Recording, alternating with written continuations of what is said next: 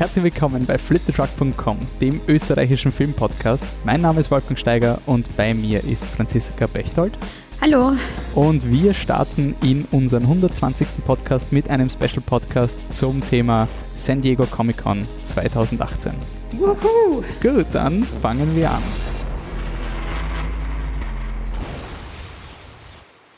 Ja, wir sind hier. Wir haben versprochen, nach unserem Dark Knight Podcast gibt es einen regulären Podcast. Wir brechen unser Sprechen natürlich gleich sofort und machen wieder einen Special Podcast. Das liegt aber nur daran, dass unser nächster Ant-Man Mission Impossible und 303 Podcast, wir brauchen ein bisschen mehr aufnehmen und haben uns gedacht, ja, Comic Con ist da, ihr wollt reden, wir wollen reden ich suche mal wen, der genauso begeistert ist von einigen dieser Trailer, die wir gesehen haben. Ähm, ich bin sehr froh, Franziska, dass du dir wieder Zeit genommen hast. Ja, sehr gerne. Außerdem es ist es ja auch aktuell. Es ist ja ein Thema, ein, ein aktuelles Ereignis. Kann man ja auch schon mal ein bisschen drüber plaudern, was da passiert. Und wir werden da jetzt kurz die Serien durchgehen, die es gegeben hat. Also unter anderem kommt ähm, Better Call Saul vor, es gibt einen neuen Doctor Who Trailer, dann gibt es eine kurze Diskussion über Star Trek Discovery Staffel 2, dazwischen noch ein paar Schmankerl und dann großer Fokus auf die Filme, Fantastic Beasts, Glass, Wonder Woman 1984, Aquaman, Shazam und Godzilla King of the Monsters und wie wir uns auf diese Filme einstellen. Aber vorher, Franzi, ähm, vielleicht, dass du dich noch kurz vorstellst für Leute, die noch nicht wissen, aus welcher Ecke genau. du kommst. Also ich war schon ein ähm, paar Mal zu Gast ähm, und ich habe selbst einen kleinen Blog, der gerade ein bisschen in der ähm, Kreativpause ist. Ähm, der ist Elektroshi. Wir sind aber gerade im Hintergrund wieder am Arbeiten. Und äh, mein, ich kümmere mich hauptsächlich auch um Film, um Comics teilweise und Videospiele. Das sind so meine meine Expertisen. Und deswegen ist die Comic Con für mich natürlich auch ein bisschen ähm, jedes Jahr so ein, so ein heißes Event, also die auf San das Diego ich warte. Comic Con, die genau, Vienna die Comic Con San- gibt's ja auch noch. Die gibt's auch noch, wo ich, wo wir auch gemeinsam gecastet haben. Genau, ja. Ähm, und ja, es, ich warte jedes Jahr immer gespannt drauf, was, was für Trailer und ähm, Panels und ähm, neue News es gibt. Und ein bisschen was war ja dabei dieses Jahr. Mhm. Ähm, ja, ich muss sagen, ich, war- ich war echt glücklich nach dieser Comic-Con, deswegen wollte ich auch unbedingt einen, einen Podcast machen, weil die letzten Jahre ist mir so am Arsch vorbeigegangen. Also ich habe das schon uroft, diese Trailer und dann das Line-Up und alle zucken aus und Most Epic Movie Ever. Und es war dieses Jahr das erste Mal, dass es seit langem wieder so, oh geil, ich freue mich gerade wirklich legitim und ich, ich, ich halte es gerade nicht aus, weil ein Trailer nach dem anderen kommt. Und das war irgendwie cool. Es ging mir dieses Jahr auch so, weil die, ähm, die Sachen mich dieses Jahr mehr interessiert haben, muss ich sagen. Also ich fand, dass die Quantität jetzt gar nicht so überragend war an, an Infos und Sachen, die man bekommen hat. Ähm, vieles davon war jetzt nicht super neu für mich. Aber die Qualität der ähm, Trailer, die wir bekommen haben, die fand ich halt total super. Also waren viele Sachen dabei, über die ich mich sehr gefreut habe und wo ich jetzt wirklich so so richtig so ein bisschen den Hype zurückhalten muss äh, bei manchen Sachen. Ja. Ähm, vorher gibt es noch eine kurze, trau also für mich extrem traurige ähm, Nachricht. Es hat eigentlich nichts mit der Comic-Con zu tun. Marvel äh, war eigentlich nicht Teil der Comic-Con. Die haben sich zurückgezogen, die haben ihre, oh Gott, wie heißt denn die? Disney hat eine eigene Hype-Show, die sie normalerweise machen. Die kommt kurz nach der Comic-Con immer.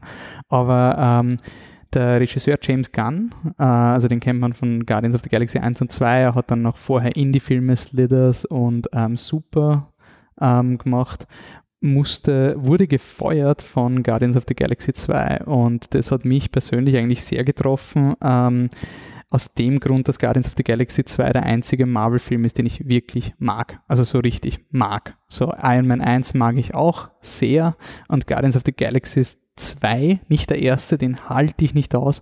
Den zweiten finde ich super und den schaue ich wirklich gern. Das ist ein wunderschöner Film in meinen Augen.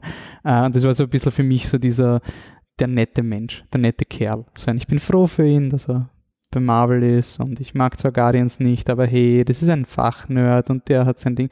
Und er musste zurücktreten, weil ähm, Tweets wieder aufgekommen sind, die er vor zehn Jahren getätigt hat und äh, in denen auf geschmacklose Art und Weise das Thema ähm, Vergewaltigung, Pädophilie äh, thematisiert wurde und er hat selber laut eigenen Aussagen gesagt, er wollte damals provozieren und er hat ähm, es war im Poor Taste und er hat sich weiterentwickelt. Und mir es irgendwie, des, ich will es deswegen ansprechen, weil bei uns ist gleich mal die Diskussion auf der Fa Facebook losgegangen mit, ja, das war ja zehn Jahre her und man kann sich ändern. Erstens mal, da dieses Argument gilt für mich nie. Das ist für mich immer so ein, ich meine, er, war, er ist 50, vor zehn Jahren war er 40. Und selbst diese Jugendzünden, die man in Österreich immer hat, die gelten für mich schon nicht, also warum soll es für einen 40-Jährigen gelten? Ich finde halt nur ähm, die, die Tweets, die er da getätigt hat, ähm, er hat sich schon vor Jahren für diese Tweets gerechtfertigt, bevor er den Job für Guardians bekommen hat. Und ich finde es einfach unsagbar bedenklich, wenn er eindeutig aus der Indie-Schiene kommt. Er hat, er hat Trash-Filme gemacht, er hat überall angeeckt. Das war sein Verkaufsargument für Guardians 1. Wir holen diesen verrückten, wilden Indie-Regisseur, der sich kein Blatt vor den Mund nimmt. Und dann kommt sowas und Disney kommt da gleich mit der Keule, ja, das ist indefensible, das, das geht gar nicht. Und dann lest man quasi in der Zeitung eigentlich nur, Guardians-Regisseur muss wegen Pädophilie-Aussage zurücktreten. Das klingt so, als wäre das aktuell.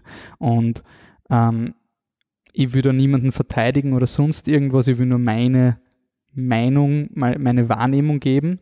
Mir geht es halt nur darum, es muss immer eine Trennung sein zwischen der, der Kunstfigur, also der, dem Provokateur. Ich meine, vor zehn Jahren war Twitter auch anders. Da hat der Präsident noch nicht wichtige Dinge über Twitter verkündigt. Also wie Twitter mittlerweile verwendet wird für Awareness ist anders als früher.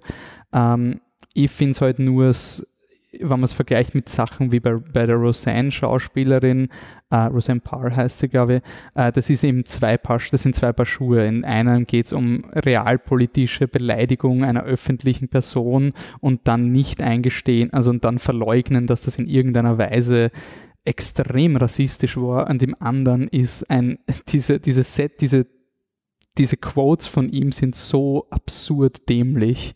Das könnte Lars von Trier geschrieben haben. Also das, ist, das fällt irgendwie in diese Richtung. Und für mich ist ein bisschen ein, ein Weckruf an die Kunst gerade. Also ich habe da gerade ein bisschen Angst wegen, was darf ein Künstler, weil es war eindeutig nicht James Gunn die Persönlichkeit. Und ich will nur sagen, wenn sollte herauskommen, dass er irgendwie involviert war in diesen Dingen, die auch in den Tweets thematisiert wurden, dann ist das zu verachten und dann ist das nicht verjährbar und sonst irgendwas und dann wäre ich sofort Feuer und Flamme, dass man sagt, na, das geht nicht, wurscht, was ich von Guardians 2 halte. Und ich finde es halt sehr, sehr schade, dass das gerade komplett untergeht. Ja, ich finde, das ist ein schwieriges Thema auch. ähm, ich finde auch, dass zuerst mal bei sowas immer der Gegenstand des Problems untersucht wird. Ist jemand wie Roseanne in den vergangenen Wochen und Monaten bis zur Kündigung endlich in meinen Augen kam? Also ich habe die ganze Zeit vorher schon gedacht, ey, wie, die ist doch schon lange nicht mehr tragbar. Die war in Talkshows rassistisch, die war überall rassistisch, egal wo sie, wo sie hin gekommen ist und bei Twitter auch. Und ähm, das der warum das eingestellt wurde und warum sie gefeuert wurde war eigentlich nur noch äh, das Tüpfelchen auf dem i. Oder hast du zwar geschmacklose Tweets die aber in einer Zeit passieren also Disney hat den doch eingestellt mit dem Wissen, hm, dass es, es war schon, existiert. Also es wurde schon aufgearbeitet das, und er hat das schon thematisiert, das kann bevor doch, er angeheuert wurde. Eben, und das kann mir doch niemand sagen, dass man sich dann so auch so lächerlich aus der Verantwortung ziehen kann. Oh, jetzt hat jemand angemerkt, jetzt müssen wir reagieren. Nein, nein. Entweder ihr glaubt, das ist falsch und dann stellt ihr die Person nicht ein, oder ihr sagt, und steht zu eurer Entscheidung und sagt, das ähm, wurde in einem Kon das ist, äh, wurde schon in den Kontext gesetzt, mit dem wir uns vor seiner Engagierung auseinandergesetzt haben. Und jetzt ist es, ähm, und, und dazu stehen wir auch. Ich denke mal, dass bei Disney einfach wirklich diese skrupellose Managemententscheidung ist, weil ja. es ist einfach jede Kontroverse quasi. Schnell weg einfach. Die, die Maus fängt keine Kugel. Genau. Also sofort weg und, ja. und Disney, ich meine, von einer Investorperspektive, ja, Disney will natürlich nicht in eine Konversation über Pädophilie involviert werden. Das ist ja quasi markentechnisch. Ich finde es halt einfach unsagbar gefährlich und ich finde es also wie gesagt, ich heute wenig bis nichts von den Marvel-Filmen. Ich war dann immer im Guardians 1, war mir wurscht. Ich, natürlich habe ich jetzt, ich bin deswegen auch so emotional, weil ich mich wirklich legitim auf Guardians 3 gefreut habe. Das war wirklich der einzige Marvel-Film, wo ich gesagt habe, geil und Black Panther 2. Das sind die zwei Filme, wo ich gesagt habe, geil, auf die freue ich mich. Und jetzt dann so eine Entscheidung, und es führt dann dazu, dass du quasi diese ganzen kreativen Stimmen und im, in Guardians geht es ja um diese dysfunktionalen Leute, die auch eine zweite Chance verdienen auf eine Art. Und ähm, ich finde es halt wirklich arg, wenn da eindeutige Twitter-Mobs geformt werden, nachdem James Gunn sich involviert haben in Diskussionen gegen Rechtspopulisten, gegen die Trump-Administration. Er hat da offen gesprochen, ist offen gegen äh, sehr lautstarke Rechtspopulisten in Amerika vorgegangen und dann plötzlich findet man so etwas von vor zehn Jahren. Das ist jetzt so eindeutig die Narrative, woher das kommt.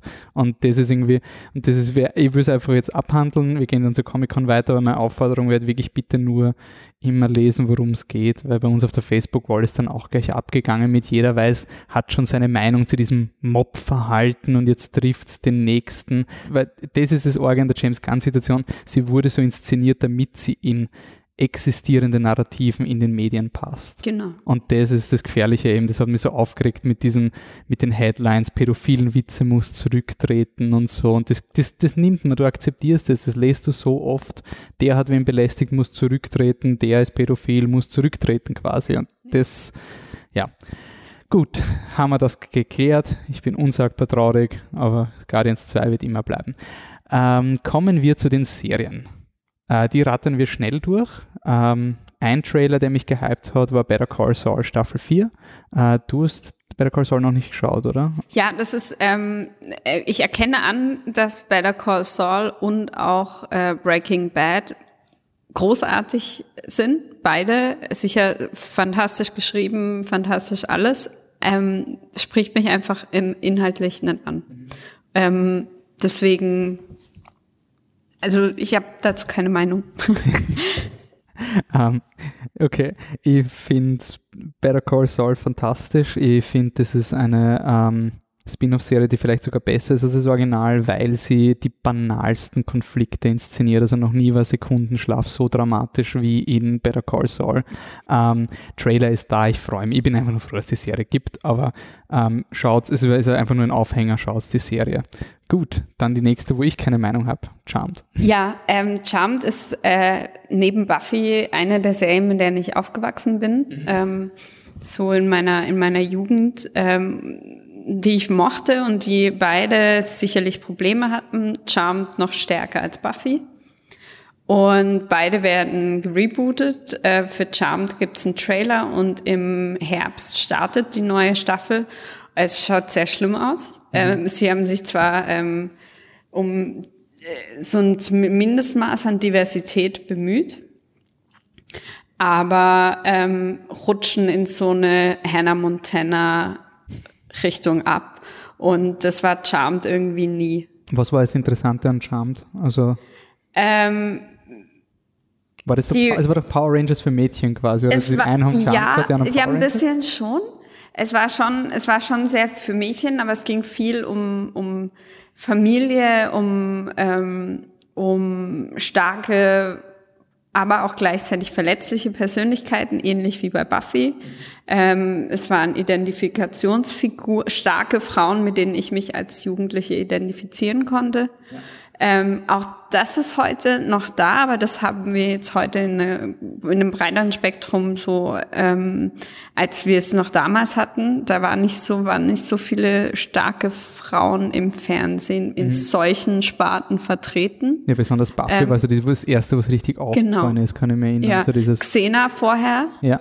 Ähm, das war auch eine meiner Lieblingsserien als Kind. Mhm. Ähm, man erkennt vielleicht ein Muster bei mir. ähm, und ja, es ist unwichtig. Charmed ist unwichtig. Es ist total. Ähm, es, es war so. Ich habe mir den Trailer angeschaut und dachte so, schade. Okay. Und ähm, bei Buffy kann ich mir noch keine Meinung bilden, weil es keine, Infos, ähm, kein, eigentlich gar keine Infos gibt. ähm, meine einzige Meinung, und das gilt für, für beides, ist, ähm, warum was rebooten, was man ganz einfach ähm, in demselben Universum anders erzählen könnte. Das gilt für, für mich für viele Geschichten. Warum mache ich ein Reboot von was, wenn ich ähm, sagen könnte, hey, wir mögen diese Welt, die damals geschaffen wurde, wir erzählen andere Geschichten in dieser Welt.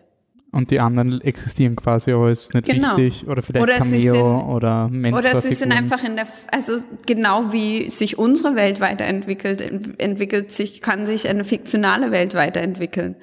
Genauso wie man Herr der Ringe erzählen kann, kann man den Hobbit erzählen. So, mhm. es ist eine stringente Welt und man kann sagen, was, wie würde diese Welt heute aussehen? Ja.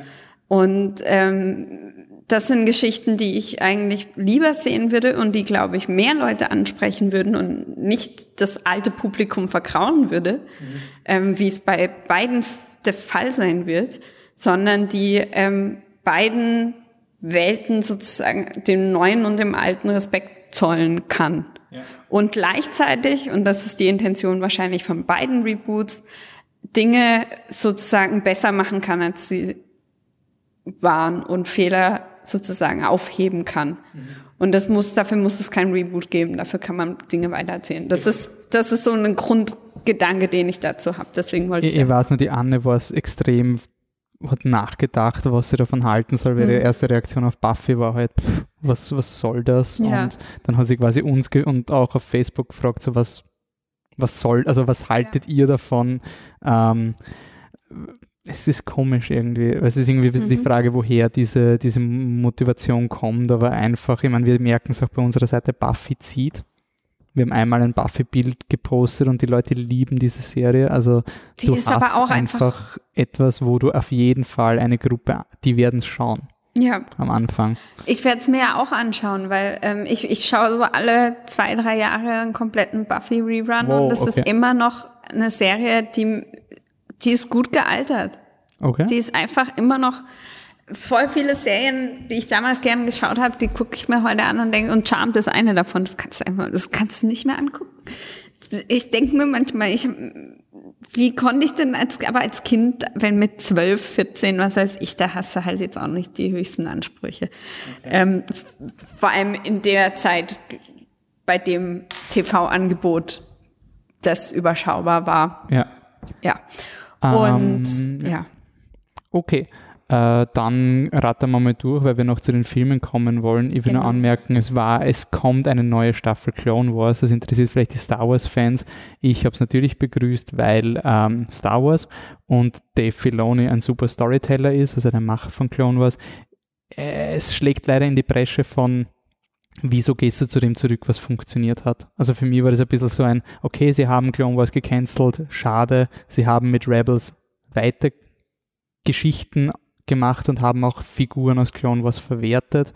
Jetzt Clone Wars nochmal zu machen, ist für mich ein bisschen so die safe Entscheidung, wie wir wieder alle begeistern wollen. Sehe ich ähnlich. Aber ich, ich, ich traue mir da nicht zu viel mutmaßen, weil es ist ein, eine Vorlaufzeit, eine Produktionsvorlaufzeit und deswegen würde ich nicht sagen, es ist reaktionär auf Episode 8 oder irgendwas davor, sondern ich meine, das dauert ja auch, bis man so eine Serie am Laufen hat. Ja, ja. Also aber ich, ich werde es schauen. Ich, ich, Dave Filoni wird schon richtig machen. Für mich ist es ein bisschen sein, ich hätte ehrlich gesagt gern neue Star Wars-Geschichten, auch wenn ich Clone Wars super finde. Das war mein erster Gedanke, als ich es gesehen habe. Hey, Clone Wars, cool, aber brauche brauch ich das jetzt? Und Interessiert mich das überhaupt noch? Das auch, ist auch Shoutout so an Disney-Manipulation. Sie haben genau den, die gleiche Musik und Dramaturgie wie den Force Awakens, den, den, ein, den besten Force Awakens-Trailer mit Chewie We're Home. Genau ja. das haben sie nochmal gemacht. Und Voll. das war für mich wirklich dieses Schablonending. Mhm. Das war wirklich so, du, du triggerst die Fanboys mit dieser Musik, weil das war der Comic-Con-Trailer von Episode 7 und dann am Ende kommt der Reveal mit der Ahsoka, wo normalerweise der, also die Ahsoka ist die, die Schülerin vom Anakin Skywalker, schrecklich Darth Vader, und das kommt zu dem Musikeinsatz, wo der Han Solo in Episode ja. 7 kommt. Das habe ich sehr mies gefunden. Das war ein bisschen so ein, hey, das, das wolltet ihr Manip doch, oder? Manipulation. Ist, ähm, Vikings große Meinung? Ja, ich freue mich drauf. Ich mag cool. Vikings. Ich finde es total geil. Cool. Es ist mehr was fürs Auge, würde ich mal sagen. ähm, Aber Ist es ja, zehn Kit Harringtons nebeneinander? Also dann schaue ich. nee, besser. Besser? Das No, glaube viel ich besser. Das glaube ich nicht. Oh ja. ähm, es, ist, es geht so ein bisschen um nix, aber ich habe die, ich habe fünf, äh, also vi- viereinhalb Staffeln ähm, in viel zu kurzer Zeit angeschaut. Es ist super. Es ist für mich ähm, so, es ist mein mein mein Game of Thrones auf Sparflamme, weil ähm, wer es vielleicht schon mitbekommen hat, das Game of Thrones ist nicht meins. Vikings schon. Vikings hat voll coole Frauen. Okay. Und Das hat Game ähm, of Thrones aber auch. ja, inzwischen. Ähm, naja, Okay, egal. Aber ähm, ja, ich finde ich find Vikings ähm, seichte, gute Unterhaltung. Ich freue mich auf die fünfte Staffel schon länger. Coole Schauspieler, coole Figuren, schöne Drehorte, schöne Menschen kloppen sich. Okay. Gut, dann müssen wir langsam anziehen, damit wir zu den Filmen Mhm. kommen. The Purge kriegt eine Serie, ich werde sie schauen, weil Guilty Pleasure. Ähm, Disenchantment von Matt Groening kommt raus, bin ich neugierig, weil ähm, ich liebe Futurama. Ich auch. Also kann nur besser werden. Und die Anne ist auch interessiert wegen der äh, Hauptsynchronsprecherin, die Abby Jacobson. Ähm, die äh, haben, kommt, kennt man aus. Scheiße, die Anne hat es mal gesagt, ich habe es vergessen. Aber Inside Amy Schumer hat sie mitgespielt, aber das war anscheinend ein Gast. Wo, wo ist, Broad City, genau das war's. Ähm, auf jeden Fall die Anne und ich sind dann draufgekommen, dass wir endlich mal eine Animationsserie gemeinsam schauen wollen. Sie kommt auf Netflix. Wird cool. Doctor Glaub Who habe ich keine Meinung. Ich Doctor Who wird ähm, ganz, ganz toller Trailer, ganz fantastische ähm, äh, Schauspielerin, Jodie. Fuck, wie heißt sie denn? Jodie äh, Whittaker, sowas. Ähm, das ist die Da die erste, Jodie Jodie Whittaker. Ja, habe ich es doch richtig Okay. gewusst.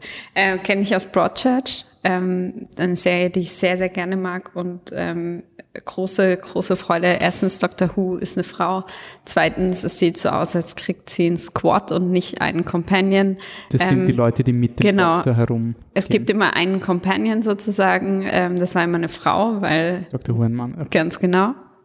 Und jetzt ähm, sieht alles anders aus, aber nicht anders genug, als dass man es nicht sofort als Doctor Who erkennen kann. Und was man von ihr gesehen hat, sieht unglaublich super aus. Ich bin schwer begeistert. Ich freue mich echt auf, den, auf, auf, diese, auf, die, auf die neue Staffel.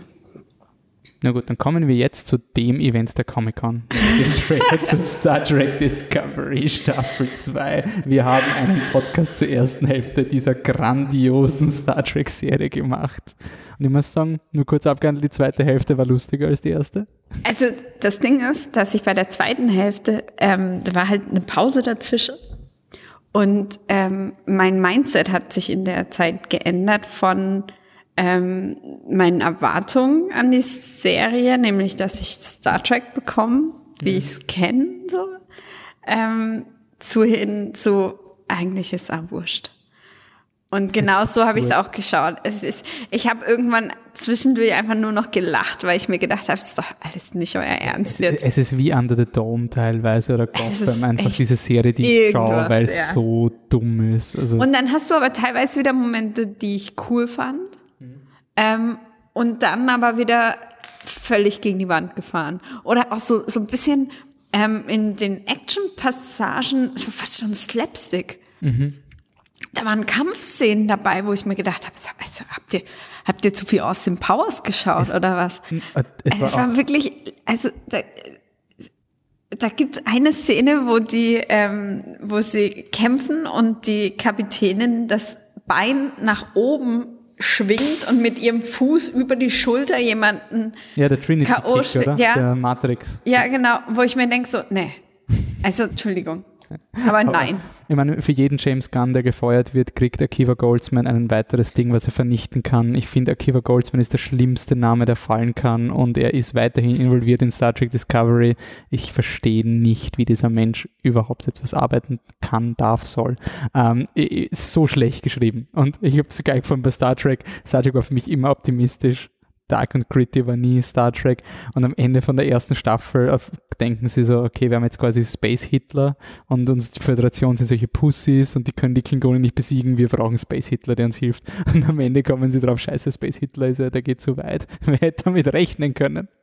Und dann kommt die, die, der Satz so, okay, what you do it's wrong we're the Federation, we don't commit genocide. Und ich habe mir gedacht, weit hat es die Föderation gebracht. Also, we don't commit genocide. Das ist der, der, die obere Latte, die sich die Föderation mittlerweile legt. Das ist schon ähm, klein Anfang, würde ich mal sagen. Ja, also, was die Leute bei J.J. Abrams sich aufgeregt haben, dass er Star Trek ruiniert, ich finde wirklich, Discovery ist, ist absurd. Und ich finde auch am neuen Trailer, die Serie kann sich nicht entscheiden, ob sie so sein will wie J.J. Abrams ja, oder Original Star Trek. Das ist es ist der fetzige find, Lenny Kravitz-Song ja. und J.J. hat, ähm, hat gemacht, was, ähm, glaube ich, so, was er in, in der Original Series gesehen hat. Mhm. Ihm hat das, ihm macht das Spaß und er will, ähm, will ein bisschen lustig, ein bisschen Unterhaltung und was fehlt, ist, ist ein bisschen das Philosophische. Ja. So. Ähm, aber er hat zumindest irgendwie eine Vision für das, das Star Trek unter seiner unter seiner Führung so. Mhm. Ähm, und für mich sind die Filme wie äh, lange voll. Also zum Beispiel der letzte, Star Trek Beyond, mit dem hatte ich extrem viel Spaß, weil der war für mich wie eine lange... Ist aber Justin Link gewesen. Ach so, ja, stimmt. Nicht ja, aber also ich meine, sag mal... Es ist ja, die gleiche ist, Mentalität, ja. Ja, das, sagen wir mal, was er ge gestartet hat, wurde da weitergeführt. Und damit hatte ich sehr viel Spaß. Auch mit dem ersten, der von JJ war, hatte ich viel Spaß, weil es einfach für mich wie eine Folge Raumschiff, wie eine Doppelfolge Raumschiff Enterprise war. So. Ich, ich finde eigentlich diese, das sind Filme, die man extrem angenehm schauen kann. Ja, ich meine, ich bin einer der wenigen Leute, der Into Darkness auch mag, den zweiten. Finde ich auch in Ordnung, ähm, ja. Aber ich weiß, also bei Star, ich glaube wirklich so als, als, Star Trek-Fan, man darf das echt nicht als Star Trek sehen. Ja, also voll. es ist wirklich so ein, das ist, das rammt jetzt mal das sich in den Boden und mhm. vielleicht finanziert sie die nächste Serie. Ja. Äh. Und, ähm, und genau, bei Disco kenne ich mich halt auch, ich finde halt auch so, gerade das mit dem Genocide, am Schluss war dann alles wieder so, ja, wir sind jetzt weiterhin, also es gab keine personellen Konsequenzen daraus, dass jemand gesagt hat, hey, warum bringen wir denn einfach alle um? So, wo ich mir denke, wie, und du machst jetzt, äh, ihr macht jetzt alles so weiter, als hätte das, wäre das nie eine Option gewesen oder was? Ja. Und dann äh, diese widerliche patriotische Rede noch am Schluss, wo ich hätte über brechen Peace, können. Über Peace wo ich mir gedacht habe, ihr das ist jetzt, das ist ein, Schl also das ist doch Verhöhnung von, von, von dem Thema. Dann nimmt doch ein anderes Thema. Das war, desto mehr ich jetzt drüber nachdenke, desto das schlimmer wird es. Na, vor allem ähm, der, der Jason Isaacs hat es versucht zu retten auf der Comic-Con Vienna, war er eingeladen und hat so gemeint, so, ja, also Star Trek Discovery, also er hat es versucht so, zu fixen und gesagt, äh, in Star Trek Discovery wird gezeigt, welche Fehler die Föderation gemacht hat, bis sie dann sich zu dieser Kirk Captain Picard tollen, idealistischen Föderation entwickelt hat. Nette Idee. Am Ende von Star Trek Discovery wird gesagt, wir haben ein Volk mit einer Atombombe unter Todesdrohung zu einem Friedensverhandlungsvertrag gezwungen und das wird verkauft als Peaceful Solution, wo ich mir denke, ja. der Captain Picard hätte sich in Grund und Boden geschämt über dieses, über diese ich Erpressung. Schäme also ich schäme mich da wirklich, dass das wo ich mir denke, also vielleicht hat es ja in der zweiten Staffel Konsequenzen, aber es sieht nicht so aus. Die zweite Staffel, es schaut doch wieder nach dem gleichen Schema aus. Sie kriegen jetzt den nächsten ja. Arschloch-Captain und der ist zu hart, weil das ist jetzt der Captain Pine, also Captain Pike, Pike Chris Pine, Captain Pike, so schaut's. Genau. also Chris Pine ist der Kirk-Schauspieler, für alle, die es nicht wissen, aus dem Filmen. Äh, und jetzt, was, was jetzt wieder das Problem ist, Dis Discovery hat dann geendet mit der Enterprise, was für mich auch sein Fickt euch hört's auf ja, mit diesen denn? blöden Prequels und jetzt kommt der Captain Pike und das ist so dieses, okay, den können wir nehmen, weil der ist noch nicht Original Series, aber naja. trotzdem Enterprise und dann Spock. Aber Die das werden sie teasern und dann wird irgendwann der Spock-Schauspieler kommen. Und das ist dieses Beharren auf dem alten Franchise ja. und Discovery kann dadurch nie eine Stimme entwickeln. Also Voll. Und äh, eben, das, ich verstehe das auch nicht, warum man jetzt den Pike reinholt.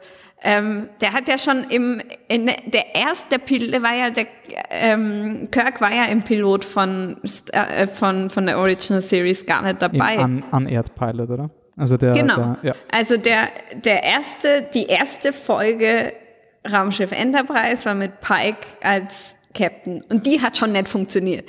Es ist, und dann wird der immer wieder rausgekramt. Naja, ich finde, find, JJ Verse hat Pike super funktioniert. Er war ein ja, super netter Mentor, voll, aber kein Hauptdarsteller. Genau. Ja, aber da, genau. Der war halt, warum, warum muss man immer wieder den zurückholen?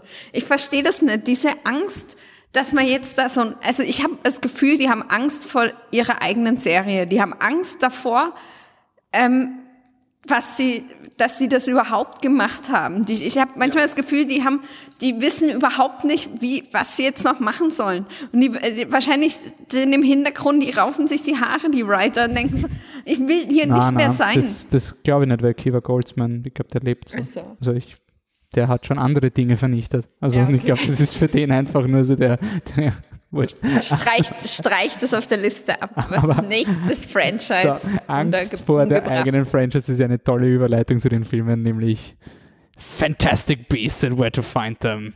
Doppelpunkt. The Crimes of Grr. Zauberstab einfügen. Hindelwald. Ähm, der neue Harry Potter Prequel. Wie ich den Johnny Depp. Das ist so ein, das ist ein weitaus wunderer Punkt. Ja, ich meine, auch schwierig, weil. Protokoll es ist, also es gab eine außergerichtliche Einigung ja. bei dem Fall. Und, also es ähm, ging um ähm, Domestic Violence, häusliche Gewalt im Fall von Johnny Depp und ähm, ähm, äh, seiner letzten Ehefrau. Ähm,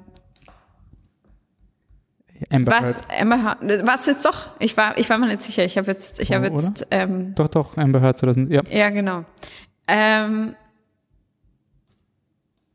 man weiß es nicht. Ich möchte dazu auch keine Aussage treffen. Ich finde ihn einfach, ähm, ich finde ihn einfach ungut. Mhm. Ich finde auch, der ist auch kein guter Schauspieler mehr. Ja. Ich mochte ähm, ganz, ganz früher seine Filme ähm, eigentlich ganz gern.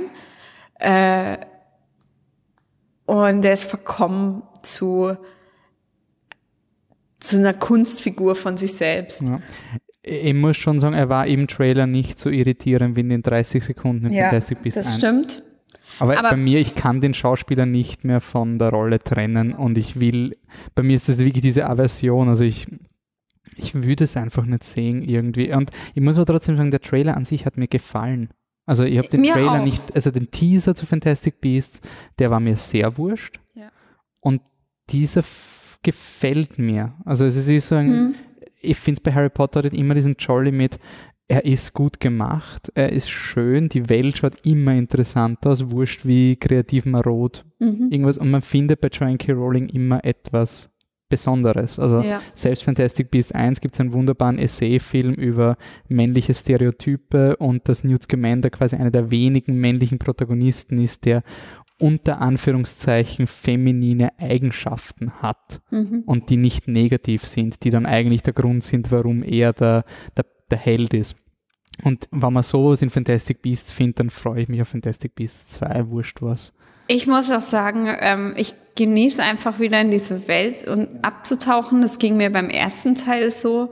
Ähm, es ist anders, aber ich muss auch sagen, dass ich kein Fan von den Harry Potter Filmen bin. Okay. Ich Aber bin Bücher ein großer Fan von den Büchern. Ja.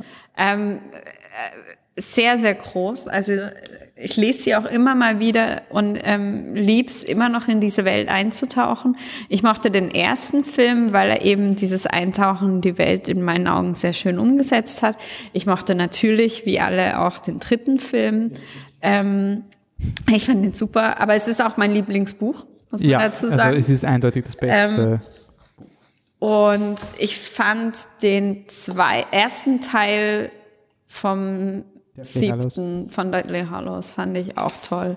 Ähm, der Rest, ja, also ja, keine Ahnung. Ich fand, ich, ich, ich habe das Gefühl, dass ich jetzt aber wahrscheinlich auch wegen der zeitlichen Distanz die ähm, Fantastic Beasts wieder mehr genießen kann als damals die Harry Potter Filme, weil ich nicht erstens mal nicht voreingenommen bin Dadurch, dass ich eine gewisse Vorstellung von Sachen habe. Und zweitens, weil ich wieder in diese Welt eintauchen kann, die so ähm, homogen gestaltet ist einfach. Das ist ja. ein aus einem Guss. Ja. Und das mag ähm, ich. ich. Bei Harry Potter, wenn ja immer die Frage, ähm, ich befürchte, ähm, ich bin absoluter Star Wars-Fan und für mich war immer Star Wars das allergrößte mhm. überhaupt. Und ich war dann überrascht, wie ich gemerkt habe, quasi in meiner Generation ist Star Wars gar nicht so groß, sondern Harry Potter ist riesig. Mhm. Aber außerhalb unserer Generation nicht wirklich.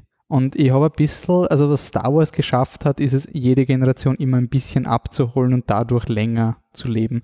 Und Harry Potter ist für mich derzeit gerade mal so von der Franchise-Argumentation extrem unter Zugzwang, uns zu sagen, warum wir noch viele Jahre hier verbringen wollen. Weil derzeit ist es einfach schön, wieder Hogwarts zu sehen. Nur für mich ist ein bisschen eben dieses, sie zeigen jetzt wieder Hogwarts, sie zeigen wieder den Irrwicht aus Harry ja. Potter 3. Das ist genau die gleiche Szene, das Klassenzimmer. Genau. Wie der Tom schon im Podcast angemerkt hat, sie ignorieren die Tatsache, dass, dass Dumbledore eigentlich ein anderes Fach unterrichtet hat, ja. aber ich meine, das, das interessiert den Tom, das interessiert die normalen Zuschauer wahrscheinlich weniger. Ähm, aber für mich war das ein bisschen so ein, hey, erinnert euch an Gefangene von Azkaban. Ja.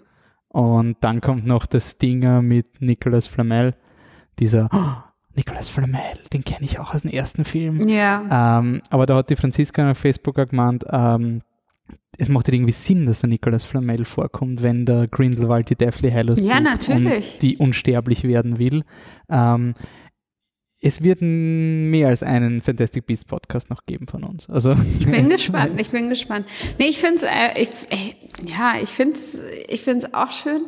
Ähm, ich glaube, Harry Potter hat das Problem, dass die Leute, die Harry Potter nicht kennen, oft glauben, dass es was für Kinder ist. Mhm. Und dadurch haben die einen ganz schweren Stand ähm, bei vielen Leuten. Ja ähm, und das ist so, es wird wahrscheinlich mal wieder eine Zeit kommen, in der Kinder das mehr lesen. Aber das war so eine abgeschlossene Generation von Menschen, die das bewegt hat. Schon eine weite aber es Spanne, war sein, wenn du den Zug verpasst hast, war es ja. nichts mehr für dich. Genau. Und die anderen waren in ihrer Harry Potter Blase, sind Eben. gemeinsam mit Harry alt worden und das war's. Es gab schon damals, das weiß ich noch, ich glaube, als der vierte oder fünfte Band rauskam, gab es dann eine, ähm, eine Adult-Version, damit, damit, man, man, sich nicht damit man sich nicht schämen ja. muss, wenn man im Zug sitzt und Harry Potter liest und dafür gab es einen sehr neutralen, zurückhaltenden Einband, wo man nicht gesehen hat, dass es Harry Potter ist. Und das weiß ich, das weiß ich noch, das gab es damals schon. Und deswegen, das, das hat so einen schweren Stand. Und ähm, wenn man es dann mal gelesen hat, merkt man eigentlich, was die Qualität davon ist, dass diese Zauberei eigentlich der ein Träger ist für Botschaften wie ähm, Gleichheit, ähm, Freundschaft, Liebe, aber halt einfach so gute Sachen, so ähm, dass alle Menschen eigentlich alle Menschen gleich sind und keiner schlechter als der andere und ähm, es ist super spannend, super gut geschrieben und es hat so viel besser gemacht auch ähm, und so viel Kinder irgendwie äh, Gutes beigebracht. Ähm, und das ist ja noch ein Grund, warum Johnny Depp so in der Kontroverse stand, mhm. weil eben die Bücher für so viel Gutes stehen. Und es gibt sogar, es gibt eine Organisation, die heißt Dumbledore's Army, ähm, die nach der Dumbledore's Army ähm, benannt ist, eben realpolitisch, die sich ähm, die, glaube ich, ist eine Kinder Kinderschutzorganisation. Okay. Ähm, oder ich, ich meine, das ist eine Kinderschutzorganisation. Das ist aber auf jeden Fall was sehr Gutes. Und ähm, es gibt all die Sachen. Und natürlich haben sich da viele gesagt, ob, ob ähm, jemand wie Johnny Depp ähm, in dem Franchise die richtige Entscheidung ist. Hm. Aber ja. Ähm, ähm, was ich hoffe, ist, dass die Tranky Rowling quasi, sie ist ein politischer Mensch und dass sie da irgendwie auch ein bisschen ihren Edge von der aktuellen Lage ein bisschen aus, auslässt. Also, dass man da ein paar Kommentare mit Grindelwald, Populismus und sowas vielleicht machen kann. Ich, ich, es hätte extrem viel Boden. Also, sie hat sich, sie hat sich auf die Seite von Johnny Depp gestellt und hat gesagt, dass nein, nein, das eine nein, gute... das meine ich nicht. Ich meine die Figur des Grindelwalds. Ach so, okay. Die Figur des Grindelwalds und diesen Rassismus mhm. und diesen Populismus. Also da ist ja. genug Thema, wo man eben den Grindelwald im Film quasi weniger ähm, weniger ein Villain, also mir, mir, mir böse, Bösewicht wie Voldemort eben ist, sondern mhm. viel mehr zeigt, wie schmierig der Typ ist ja. und wie arg ja. der das macht. Das hat im ersten Teil, finde ich, auch schon sehr super funktioniert. Ja. Okay, so der nächste Film, ich stehe komplett neben dem Film. Glass. Glass. Der neue Film ja. von M. Night Shyamalan. Okay, pro forma ein Spoiler, aber alle, die interessiert, dass das ein Spoiler ist, haben den Film eh schon gesehen. Also Split von M. Night Shyamalan und Unbreakable spielen im gleichen Universum. Ja.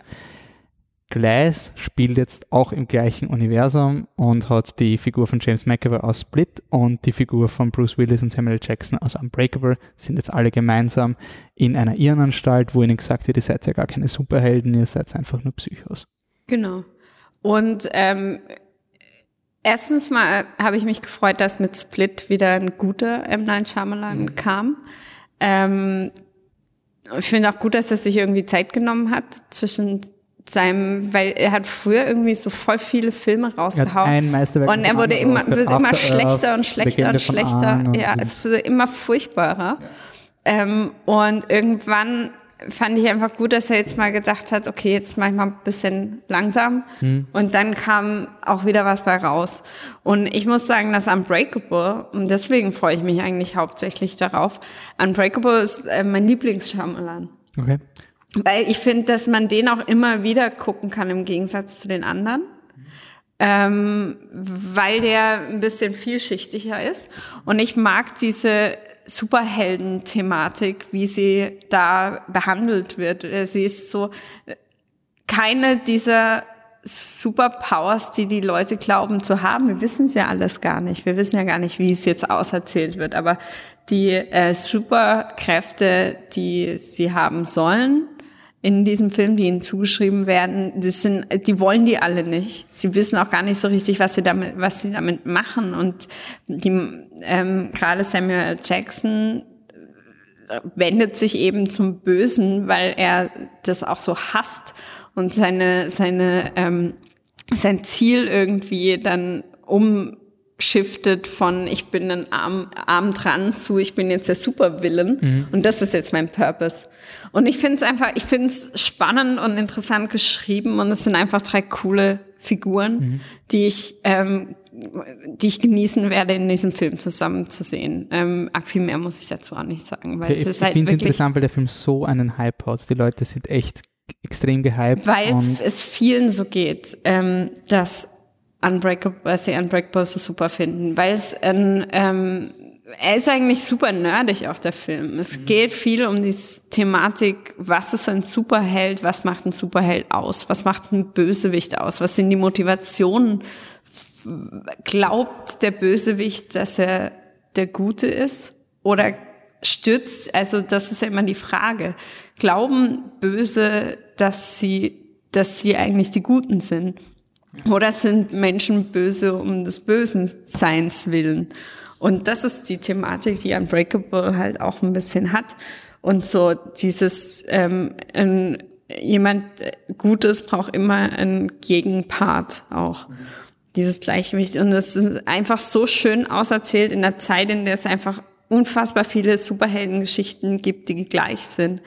Ähm, das ist eine Superheldengeschichte, die erstens mal nicht nur für Leute, die die Thematik ähm, cool finden, spannend ist, sondern auch Leute, die einfach dieses äh, das Mystery-Genre gerne mögen. Unbreakable ist ja auch auf den ersten Blick kein Superheldenfilm. Nee, das also weißt so du auch, das ist jetzt ein fetter Spoiler, dass das ein Superheldenfilm ist. Ja, aber es ist ja auch so ein, es geht eher, ich meine, man weiß von Anfang an, dass der Bruce Willis viel aushält, glaube ich, wenn ich mich richtig erinnere, aber es ist irgendwie eher so ein Mysterium.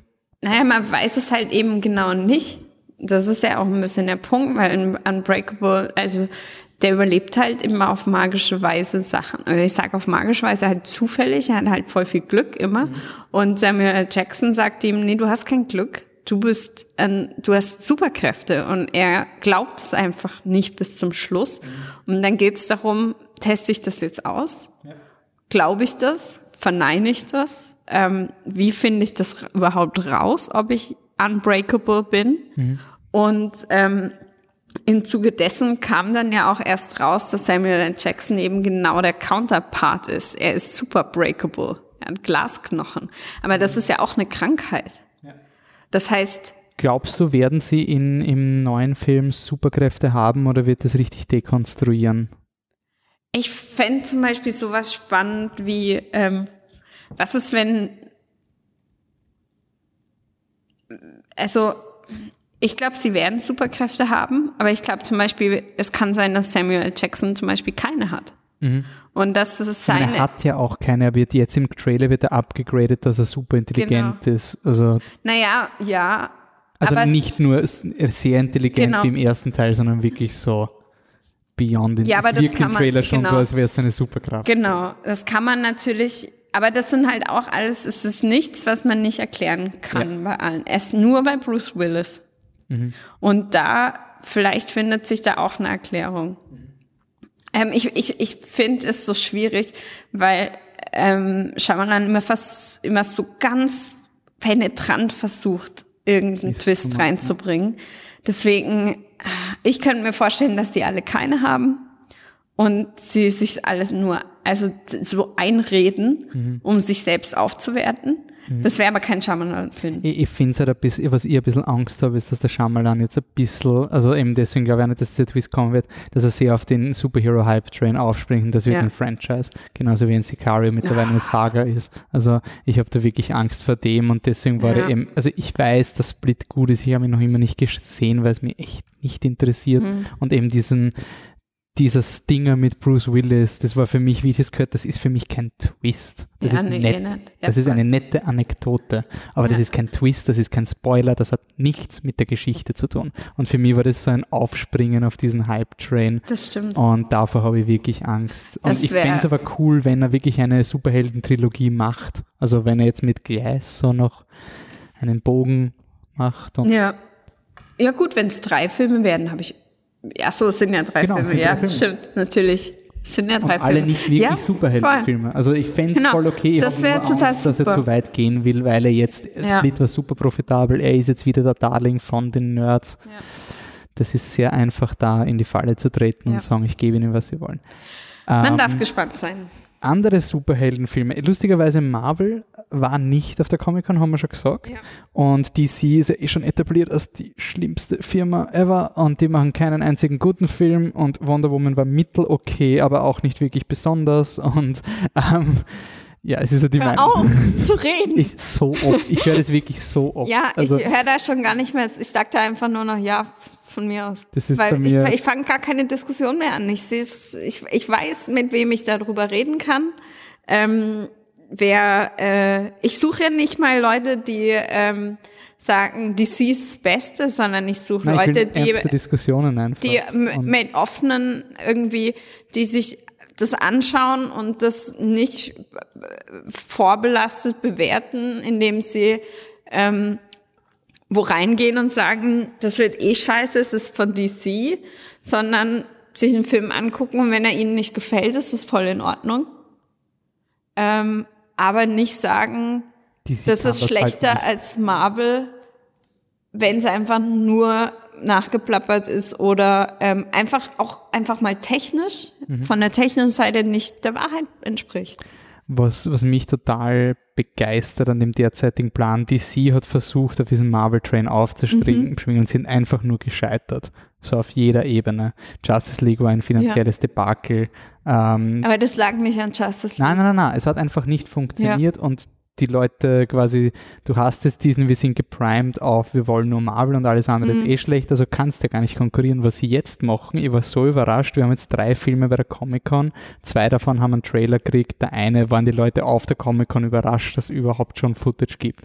Äh, Wonder Woman 1984, Aquaman und Shazam Rufzeichen. Mhm. Ähm, das waren drei Filme, die, ich habe die Trailer gesehen, vom Ranking her würde ich, also es gibt zwei Trailer. Äh, Shazam war für mich das Knockout. Das war einfach so ein Wow, cool. Ja. War, hat mich begeistert. Aquaman hat mich ein bisschen underwhelmed. Mich also auch. ich war so ein, Mich hat es ein bisschen gelangweilt. ja, also Aquaman war für mich wirklich so dieser, ich habe ja zum Patrick vorher gesagt, das Problem ist, Aquaman kommt im Dezember und es war so dieser, ähm, sie haben kein Footage gezeigt, weil sie die ganze Zeit gesagt haben, also James Wan, Regisseur von Fast Seven und Saw und, in, und äh, Conjuring, macht es einen riesigen Unterwasser-Superheldenfilm und die, die Effekte sind so komplex und unter Wasser und das da muss Sieht und, aus wie Gangnam City. Ja. Also es, Es ist das Erste, was ich gedacht habe, jetzt kommt gleich äh, der ähm, Jata irgendwo rausgeschwommen. Ich finde Ganga City eigentlich ganz cool. Otto Eh. City, ja. Ja, eh. Aber, es, es war für mich nichts Besonderes. Das war für mich das Ja. Allerschlimmste am. Aquaman-Trailer.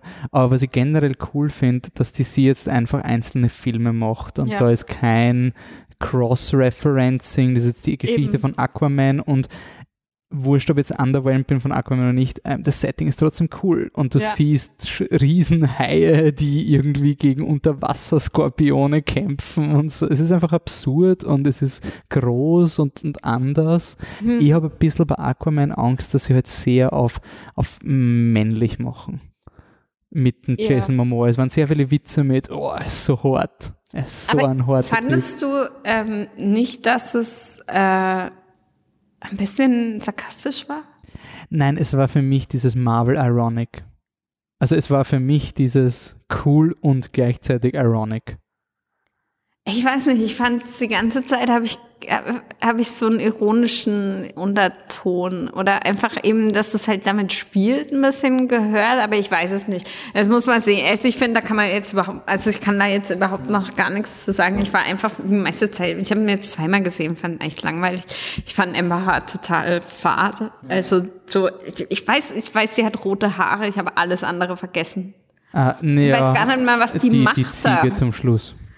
Der schaut auf die Ziege, wo er aus dem Fenster, aus dem Flugzeug springt. Das war für mich so ein so, ja. Dream. Und das Lustige ist, wenn man das kontrastiert mit Shazam, wo ich so viel gelacht habe. Das war wieder so mein, ich bin, ich steige immer aus bei dem Humor und denke mir immer, liegt es daran, dass ich alt werde? Und dann Shazam hat mir gesagt, nein, eigentlich nicht. Es gibt lustigen Humor, der immer lustig ist. Und Shazam, für die, es kennt ihr niemand Shazam wahrscheinlich, der den Podcast hört, vielleicht ein, zwei Leute. Ähm, ein Junge bekommt magische Kräfte und wenn er das magische Wort Shazam sagt, dann wird er von seinem kleinen Kind, wie dieser Tom Hanks-Film, wo er dann plötzlich im Big im, im Körper eines Erwachsenen ist. Nur, dass er nicht nur ein Erwachsener ist, sondern auch ein Superheld. Aber gleichzeitig ist er jung und dumm. Genau. Und- also der bekommt die Kräfte von dem Shazam-Zauberer sozusagen Okay. verliehen. Ja. Oder also nee, äh, ich kenne die Namen alle nicht. Ich werde jetzt krieg jetzt Ärger von vielen Leuten, aber ähm, er bekommt sozusagen, ähm, er wird gerufen und übernimmt dann diese Kräfte von diesem dieser Macht, was heißt, ich sage es jetzt mal, er übernimmt diese Macht, damit die in ihm weiter fortleben kann. Und immer wenn er, genau, immer wenn er Shazam sagt, wird er halt zu einem erwachsenen Mann in einem super lächerlichen Kostüm. Ja. Das einfach, es sieht einfach komplett lächerlich aus. Und das macht's aber so geil, weil diese Lächerlichkeit überhaupt nicht thematisiert wird, sondern ganz im Gegenteil. Es, ist das Allercoolste. Das ist, das, es ist einfach super, weil die alle, also so die Reaktion um ihn herum ist im kompletten Kontrast zu dem, wie er sich selber sieht. Ich finde, die Kinder, die Kinder glauben, das ist mega cool, dass er jetzt dieser Typ ist mit einem geilen Kostüm und die Leute außenrum gucken den einfach die ganze Zeit an, wie so einen Wahnsinnigen. Weil der einfach in einem, das sieht einfach so, also es ist voll schön gemacht und es sieht einfach super aus von der Darstellung her, weil es unfassbar lächerlich ist. Ich finde, es sieht unfassbar lächerlich ich, aus. Ich kann mir erinnern, es hat so Kontroversen gegeben, wie das, wie das Set-Foto von Shazam geleakt wurde. Die Fans haben sich aufgeregt, es schaut so schlecht aus. Und das, ist so dieses, das war wieder dieses, es ist irgendwie der Punkt. Ja, und ich meine, es schaut nicht mal furchtbar, es, es Nein, passt, es passt genau. irgendwie. Und ich finde, was Shazam hat, ist das, was für mich Kick-Ass so besonders macht. Genau. Dieses, ähm, Dekonstruieren heißt nicht, ich finde alles scheiße und ich mache etwas nach und blinzel dann in die Kamera. Ich schaue auf dich, Deadpool. Entschuldigung, ich habe Deadpool noch immer nicht überwunden. Ähm, dekonstruieren ist, ist Liebe. Also es ist einfach Liebe und Shazam ist einfach so verliebt in Superhelden und das hat mir so gut dann. Es ist einfach wie, oh mein Gott, du kannst eine Mauer kaputt machen. Oh mein Gott, kannst du fliegen? Oh mein Gott, oh. Und einfach dieses, das ist Schulhof. Das ist genau ja. das, dass du einfach darüber diskutierst, wie geil es eigentlich ist, ein Superheld zu ja. sein. Komplett unironisch so, und tausendmal lustiger als ja, ja, welche, so diese Frage, die man sich auch irgendwie gestellt hat, wenn du eine Superpower hättest, welche wäre das und warum? Das ist was, was der Film thematisiert. Und das ist vor allem was, was Kinder und Erwachsene anspricht, so. Es ist, und ich finde es halt irgendwie cool, dass es in einer Welt stattfindet, die, ähm, die gar nicht Superhelden kennt, wie es zum Beispiel bei Batman in Gotham oder so kennt mhm. man halt Supervillains und Superhelden. Aber in der Welt von Shazam eben nicht. Also und es ist auch für die Leute, die das nicht kennen, es Superman existiert nur als Comic in der Welt von Genau. Shazam. Also und das, das finde ich einfach so Welt unter Anführungszeichen. Cool. Genau. Und das finde ich einfach so cool, weil ähm, sein sein Adoptivbruder, also es sind beide adoptiert, die Kids. Mhm. Und sein Bruder ähm, ist halt der mega Comic-Nerd und hat aber Krücken und äh, ist aber halt, also er ist so das Brain mhm. und der, ähm, der, der, das Shazam-Kind. Das Shazam-Kind. ähm, Wir treten da den Comic-Law einfach äh, mit ja, Füßen. Wow, ich, ich schäme mich auch ein bisschen, nur for the record. Jetzt weiß ich, wie diese Leute quasi, wenn irgendjemand ja. über was reden muss, was ihn eigentlich, wo er sich noch nie damit beschäftigt hat, also tun muss, als würde er oder sie wissen. Und ähm, ich finde das einfach cool. Ich finde das einfach cool, dass das irgendwie so dieses Nerd-Sein feiert. Ja. Und er, er wirkt einfach für mich, ich glaube, Shazam könnte echt so dieser Trumpf sein, weil er einfach das ist, was Marvel nicht machen kann. Es ist wirklich so ganz losgelöst. Der Regisseur ist David F. Sandberg, ähm, Regisseur von äh, Annabelle Creation und Lights Out. Also okay. ganz, ganz toll. Ich schaue nochmal nach, ob ich das richtig im Kopf habe, aber ich glaube. Ähm, und ich finde, der ist einfach cool und dass das irgendwie, ja, dass das. Hopp, hopp, hopp ja, Shazam, wirklich. Und ich habe es eben, ich, ich liebe Lights Out und ich respektiere Annabelle Creation. Von, nein, also er ist ja. keine gute Geschichte, aber technisch ist es ein Wahnsinnsfilm. Mhm. Und ähm, ja, macht's. Also für mich ist es wirklich gerade auch, was sie mit dem Joker-Film machen. Ich finde diese alle Ansätze, was die sie gerade probiert, ist einfach dieses, okay, die Schauspieler checken jetzt mittlerweile, wir knebeln sie dann mit zehn Picture-Deals und irgendwie mhm. will das echt niemand mehr machen. Und jetzt machen sie Einzelvehikel, wo jemand einfach was Neues machen kann. Und ich glaube, es wird jetzt bald der ich hoffe, ich meine, ich prognostiziere schon viel, solange es passiert nicht, aber irgendwann muss dieser Sättigungspunkt mhm. kommen, mhm. wo man was Neues will und nicht Shared Universe. Und das, diese ganzen Dinge, die die Sido gerade macht, einfach diese Sandboxes, ist einfach schön. Ja, es ist vor allem ähm, es folgt Comic-Logiken. Comics sind so. Comics werden, haben verschiedene Art Directors, verschiedene äh, Runs Writers. quasi so, wo ein, genau. ein Typ was macht. Und ähm, wer, eine, wer einen Batman-Comic zeichnen darf, der, der bringt seinen eigenen Stil rein. Und mir gefällt nicht, mir gefällt nicht alles, aber mir gefällt vieles. Und ähm, man wenn man über Batman-Comics redet, redet man über, ähm, redet man über den äh, Art Director zuerst. Man redet halt auch, ähm, also man, man sieht den Comic immer mit seinem Autor und mhm. seinem, seinem ähm, Künstler irgendwie. Und ich fände cool, wenn das eben auch endlich mal bei den Filmen so ankommt. So, äh, mich interessiert es gar nicht, ob das shared ist oder ob die alle irgendwie gleich zusammen was machen. Mich interessieren die einzelnen Filme, sage ich seit Jahren. Mich interessiert seit Jahren einfach Marvel aus dem Grund nicht. Ja, und es ist halt irgendwie genauso eben wie der Nolan, du sagst, das sind andere ja. Filme. Das ist quasi genauso genau. soll es eigentlich sein, dass du eben diesen Run hast, wo einer tun kann. Und das muss nicht der gleiche Joker sein wie in Suicide Squad oder in Dark. Es ist doch jedem scheißegal. Also ich hoffe wirklich, wir sind jetzt auf diesem Punkt, wo, wo wir das eh alle wissen und jetzt kann man endlich ein bisschen loslassen und ein bisschen locker ja. mit dem umgehen. Und genauso wie äh, Aquaman nicht rechtfertigen muss, warum jetzt die Justice League nicht vorkommt. Eben. Und was mir gefällt an diesem Line-Up und Wonder Woman 1984 gibt es derzeit wenig, aber da, da vertraue ich einfach Patty Jenkins blind. Das ist für mich so eigentlich, hinterfragt ja. eigentlich nichts. Also ich meine, Entschuldigung, aber Wonder Woman und 80er, ich meine, arg viel Steigerung gibt's für mich nicht, weil ich bin halt als äh, gerade noch Kind der 80er, ich bin krass 80er-Fan. Und deswegen, ey, ich, ich, ich glaube aber nicht, dass es so eine, eine, eine Nostalgie-Ding Stranger Things wird, sondern nee, es wird was, was Besonderes, glaube ich, sein. Man hat die, äh, man hat so Szenen gesehen, die sind ähm, geleakt. Ich habe leider nur zwei schlechte Fotos äh, von der Leinwand irgendwie gefunden im Internet. Aber es sieht irgendwie, es ist, sie kämpft wohl in einer Mall, wo alles super bunt, poppig, 80er-mäßig mhm. ist. Und dann gibt's noch eine Szene, wo sie ähm, entweder es ist die, die Invisible Plane oder sie rennt ganz schnell auf der Straße, man weiß es nicht, das sind so ja. Behind-the-Scenes-Sachen.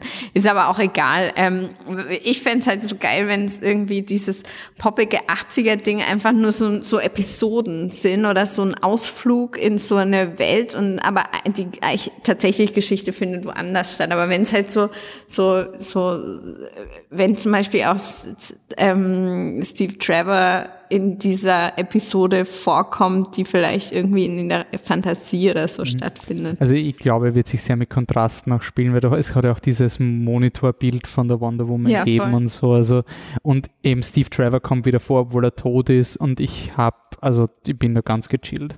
Ich bin ja. da kein, oh mein Gott, worst thing ever, jetzt ruiniert sie uns das. Ich glaube nicht, dass das so leicht, also Patty Jenkins ist eine sehr, sehr schlaue Drehbuchautorin, Regisseurin und ich glaube nicht, dass sie ihn zurückbringt, nur dass sie ein Love Interest nee. hat. Das kann ich mir nicht vorstellen. Kann ich mir auch nicht vorstellen. Ich nehme da mein Wort zurück, wenn sie es doch macht, aber ja, für mich ich glaube nicht, dass schlimm. die Wonder Woman ever, ever Happy After kriegt mit dem Steve Trevor. Und ich finde auch den Patty Jenkins Zugang so super, weil sie hat gesagt, sie will halt, dass Wonder Woman 1984, by the way, super geiler Titel, weil Voll. das hätte niemand gecallt. Also niemand. Ja. Das ist wirklich so ein WW 84 und das ist einfach so, so wie Dark Knight. So dieser eine Titel, wo du sagst, das klingt einfach nicht so, wie ich einen Superheldenfilm benennen würde. Ja. Ähm, und es klingt immer irgendwie. Blade Runner 2049. Ja, oder halt so. auch wie so Comics. Also wie so, so ähm, The New 52 ist die neue, das Update gewesen von den DC Comics. Es ist einfach, es klingt wie, wie so eine Comic-Anthologie irgendwie. Ja. Na, und sie will es ja auch so machen. Also sie hat gesagt, ja. man soll jeden Wonder Woman-Film separat sehen können. Und ja. das ist keine zusammenhängende Geschichte in dem Sinn. Sie behandelt in jedem Film wie sie ein Thema im ersten war es Liebe mhm. und im mhm. zweiten wird sie einen anderen Aspekt rausarbeiten. Das ja. finde ich einen super geilen Zugang, dass du einfach sagst, Wonder Woman ist zeitlos und in jedem Film gibt es einen anderen Aspekt und es ja. ist eine abgeschlossene Geschichte. Also und du hast, du hast eine, eine weibliche, Antag also du hast eine Antagonistin mit Cheetah, ja, ja. wo ich echt gespannt bin auf den ersten Shot vom Kostüm, weil das ist schwierig. Cheetah ist eine Leopardin, oder? Ja. Ah, oder? Ja, Kirsten Wick spielt die. Äh, äh, bin ich echt mal gespannt. Also in meinem Kopf ist die Kombination nämlich noch ganz schlimm.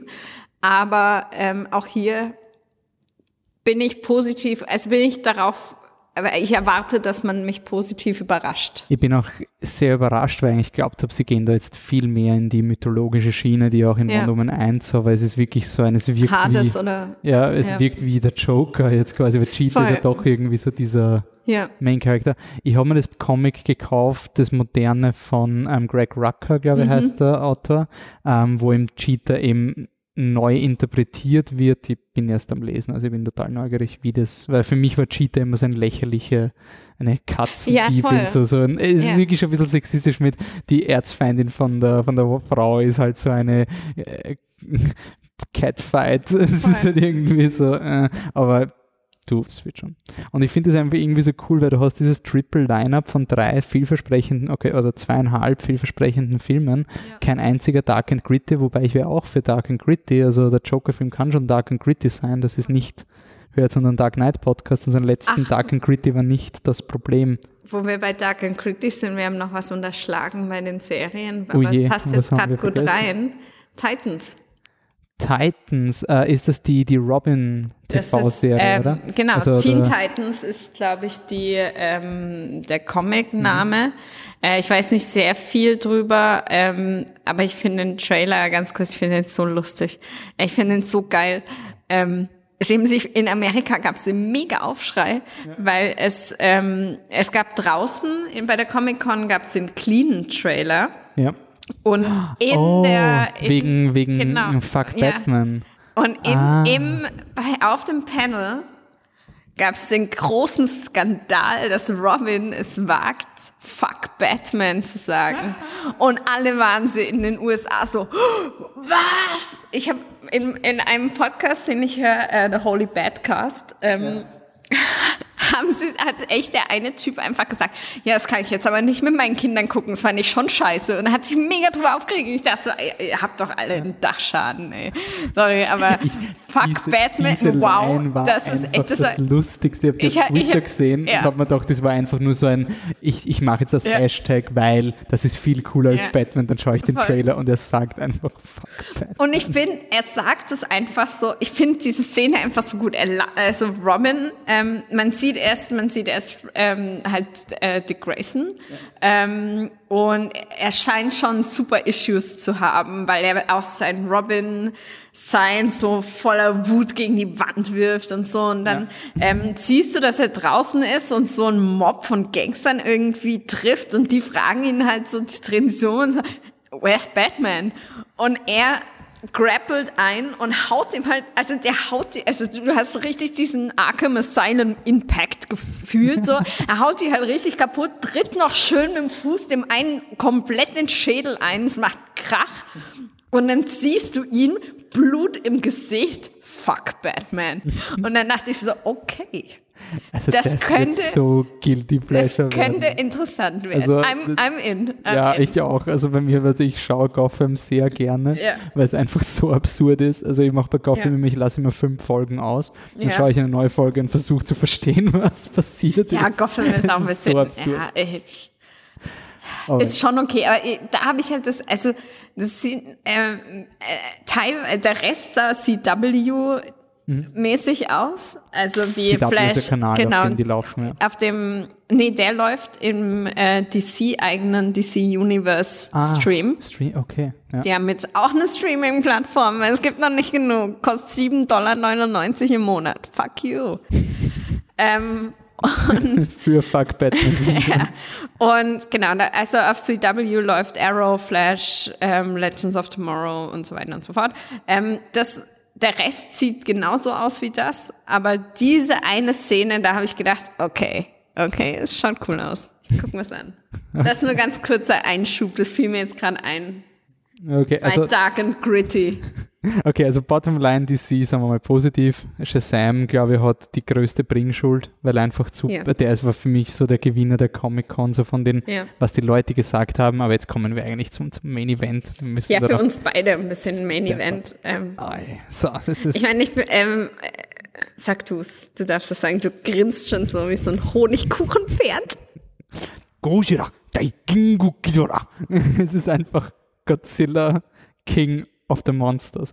Äh, Oh, ich habe ich hab wirklich, ein Wahnsinn. Ah, habe Gänsehaut. ich habe in meinem im Dark Knight Podcast letztes Mal gesagt, ähm, Dark Knight ist, ich wollte, dass Dark Knight der größte Film aller Zeiten wird. Bei mir ist er nur auf Platz 2, weil auf Platz 1 ist Godzilla vs. King Ghidorah, Duell der Megasaurier. Na, aber Godzilla Duell der Megasaurier ist der beste Film, den es jemals geben wird. Und jetzt kommt der noch bessere Film. Also da ist, da gibt es keine Diskussion. Godzilla King of the Monsters wird das allerbeste ever. Und das steht jetzt Ey, der sieht so überragend aus. Er sieht aus wie ein episches Gemälde.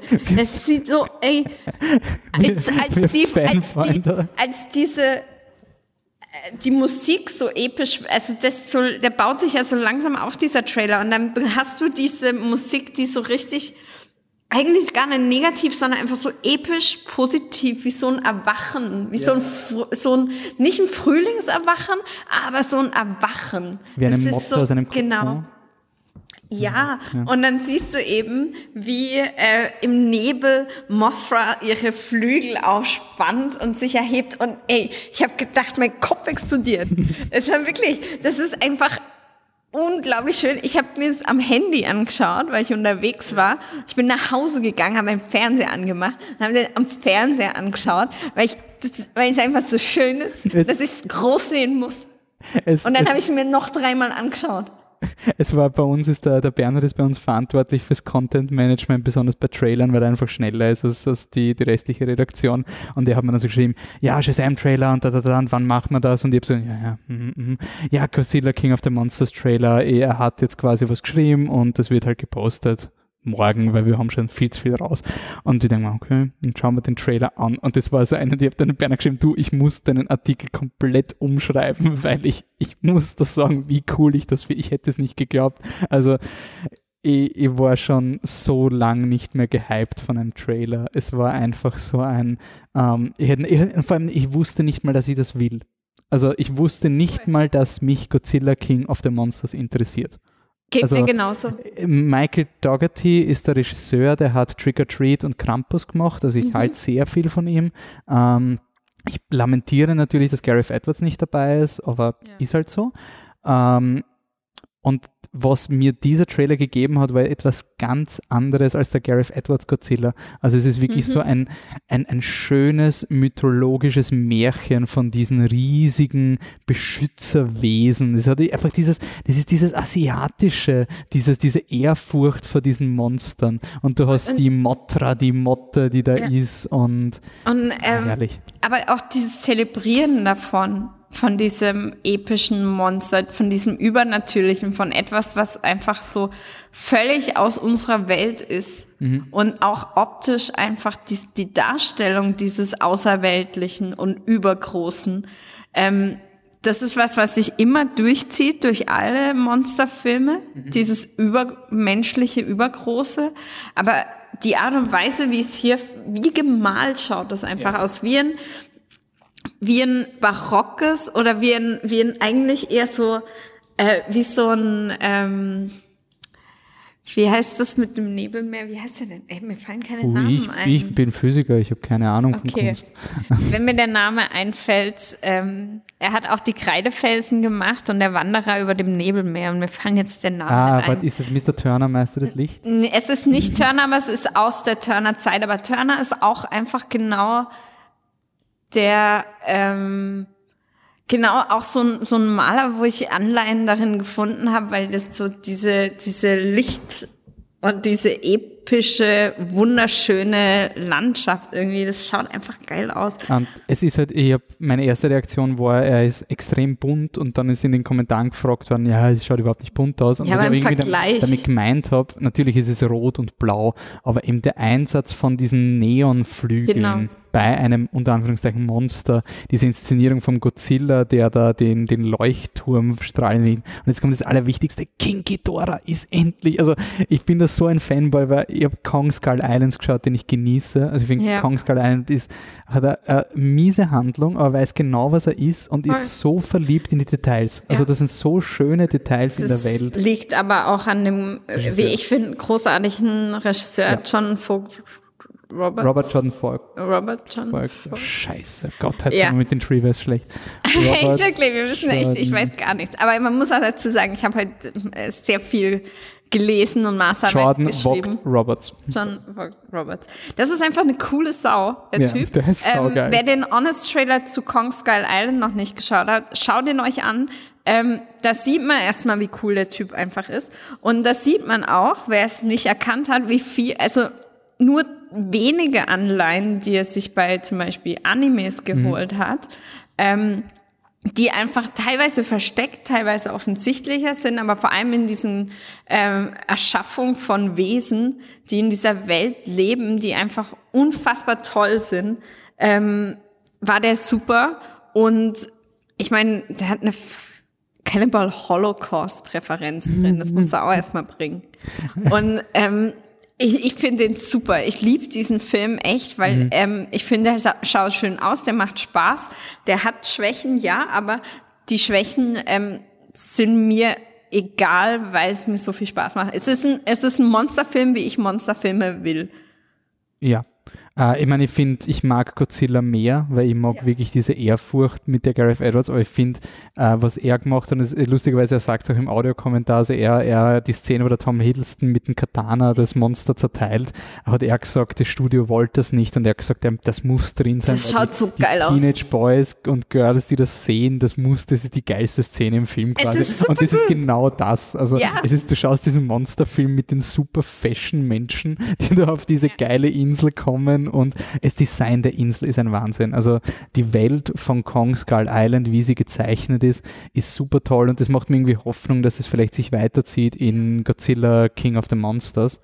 Ähm, dass, dass eben diese Inspiration, ich finde halt, diese Art von Shared Universe mag ich halt, weil Kong und Godzilla so hängen zwar zusammen, aber äh, nicht wirklich. Ja. Und es gibt ja Referenz in Kong, wo sie sagen, boah, die Japaner, die, die, da ist ein Schiff untergangen. Mhm. Und wenn du Godzilla gesehen hast, dann weißt, aha, ja, und der Begriff Muto, der fällt in beiden Filmen. Und ich kann mir in Kong, am Ende in den Credits ist ihm so gestanden, äh, also kommt dann noch seine After-Credits-Szene, die nur eine Dia-Show ist von Höhlenmalereien. Und ich sitze neben Michi und ich habe so zu Michi gesagt, du, ich weiß, also ich weiß, ich rege mich immer über diese After-Credit-Szenen auf, aber da war gerade eine Höhlenmalerei von Kinky Dora und das war das Allerschönste überhaupt. Also das ist, da bin ich so irrational im Fanboy-Modus. Also für mich ist einfach meine Anforderung an Kong Skull Island, er ist eh schon der beste Film aller Zeiten. Die einzige Möglichkeit, wie er nicht der beste Film aller Zeiten ist, ist, wenn Kinky Dora ein guter ist das wäre ganz, ganz das schlimm. King Ghidorah, der dreiköpfige Monsterdrache. Es gibt einen Godzilla-Film, der das gemacht hat und ich, ich finde das so furchtbar. King Ghidorah ist ein fucking Monster und Godzilla ja. ist eine fucking Pussy und der hat nie eine Chance in einem fairen Kampf. Deswegen muss er immer cheaten und immer mit irgendwelchen anderen Monstern ja. kämpfen, weil er einfach nie gewinnen wird und das ist ganz wichtig. Also das ja. ist wichtig. Es Godzilla darf nicht, King Ghidorah nie ehrlich besiegen. Die, die, die Hippie-Menschen, Pussy Patrol muss ihm helfen, damit er, besieg, damit er ihn besiegt. Dann darf King Ghidorah sterben, aber nie in einem fairen Kampf. Ja. Und King Ghidorah muss das böseste, herzloseste Monster sein, vor dem man einfach, vor dem du Albträume hast. Und das schaut im Trailer auch, also ich war Was ja mich immer ein bisschen gestört hat bei vielen, also das ist halt, ich finde es halt cool, dass sie versuchen irgendwie, also es gibt halt so Erklärungen dazu, wo die herkommen. Mhm. So, also, und das wird halt auch so ähm, übergreifend gemacht, auch mit Kong. Und das finde ich halt eigentlich voll spannend, weil die, das auch so ein bisschen einfach wieder auch auf die Ursprünge zurückgeht. Und da geht's um, ähm, was der Mensch dem Planeten antut. Ja. Es geht um Umweltschutz, es geht um Klimawandel, es geht um Radioaktivität, es geht um Atombomben, mhm. es geht um all diese Sachen. Es geht darum, wie stark der Mensch die Natur kaputt macht, dass sich die Natur rächt. Und das ist eigentlich das Grundthema von allen diesen Filmen.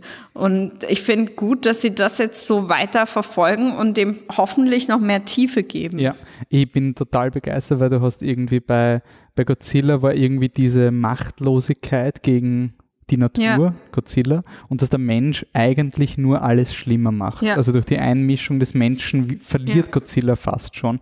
Und Kong hat es dann ein, auf eine neue Ebene gegeben, wo es wirklich so war, also der Peter Jackson King Kong war also dieser Kong ist gestorben, traurig, schlimm, deswegen gibt es kein Wunder mehr.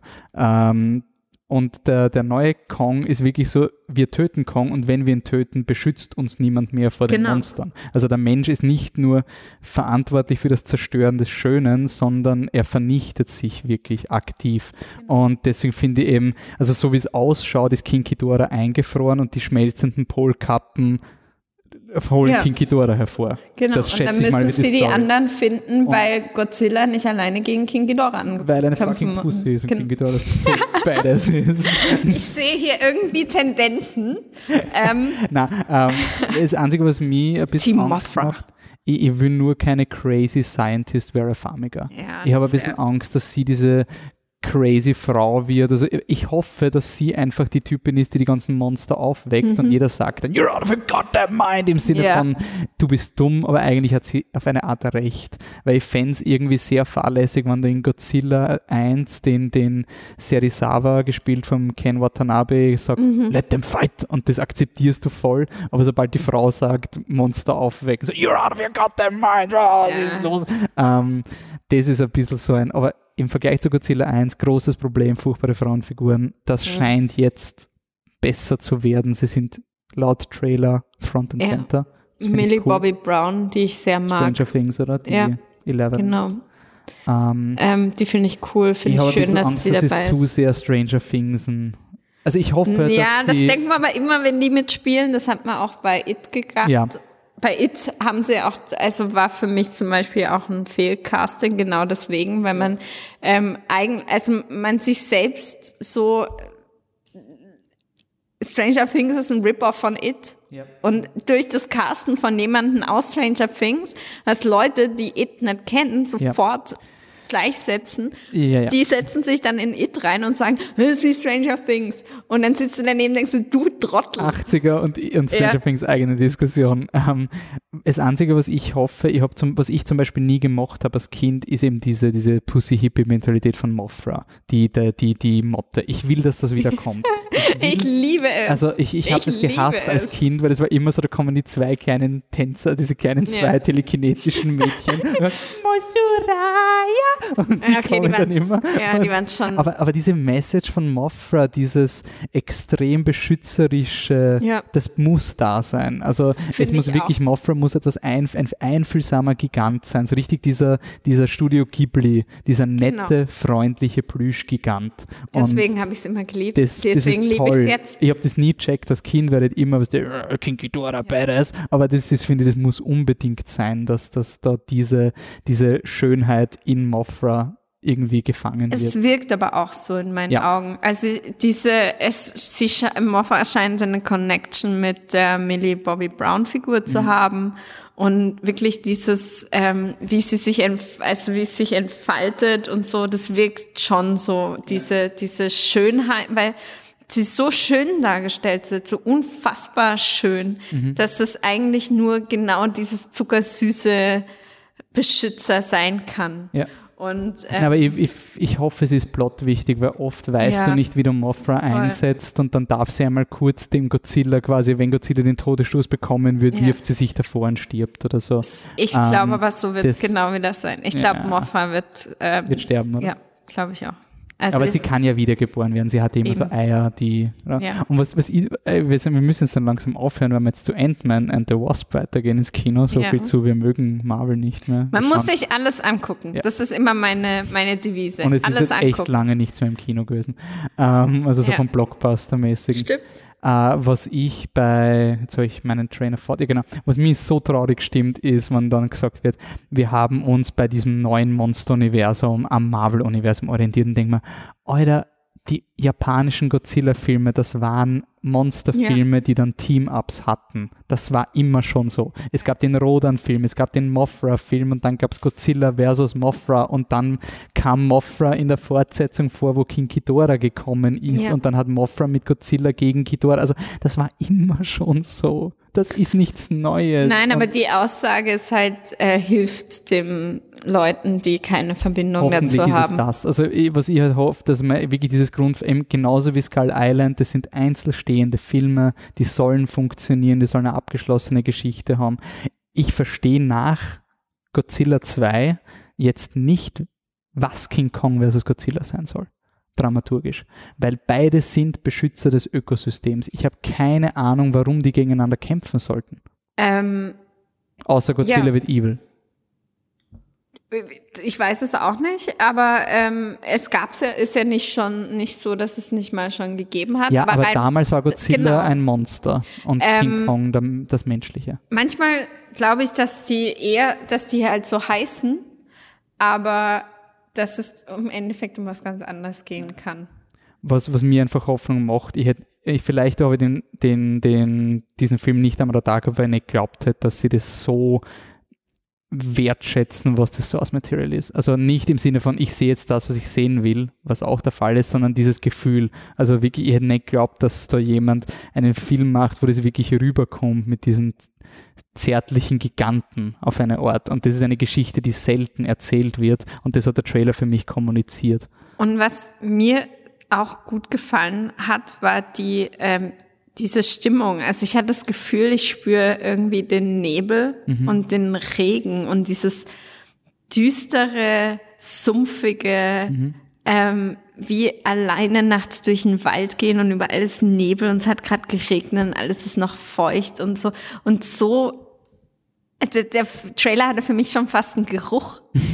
ähm, so, Fucking Godzilla 2. Es ist ja, aber, so arg, aber es ist das genau muss man das. sich mal überlegen, aber es war einfach, der, der Trailer war einfach unglaublich gut gemacht, weil das Worldbuilding für mich Ja. einfach 100% funktioniert hat. Ich habe diese Welt gesehen und habe gesagt, ja, ja, genau so kann ich mir das vorstellen. Ich kann es fühlen und es ist so, es liegt vielleicht auch daran ein bisschen, dass ich zum Beispiel als Kind ähm, großer Fan von Jules Verne war, immer noch bin und ähm, seine seine Welten geliebt habe und auch die Wesen, die er erschaffen hat, die ja auch eigentlich in diese Richtung, also vieles davon geht auch in diese Richtung. Und ähm, das habe ich zum Beispiel in Kong gesehen und das sehe ich jetzt halt also auch da wieder, dieses unglaublich kreative und, und Welten äh, erschaffen und ich freue mich einfach drauf. Ja, bester Film ever. Okay.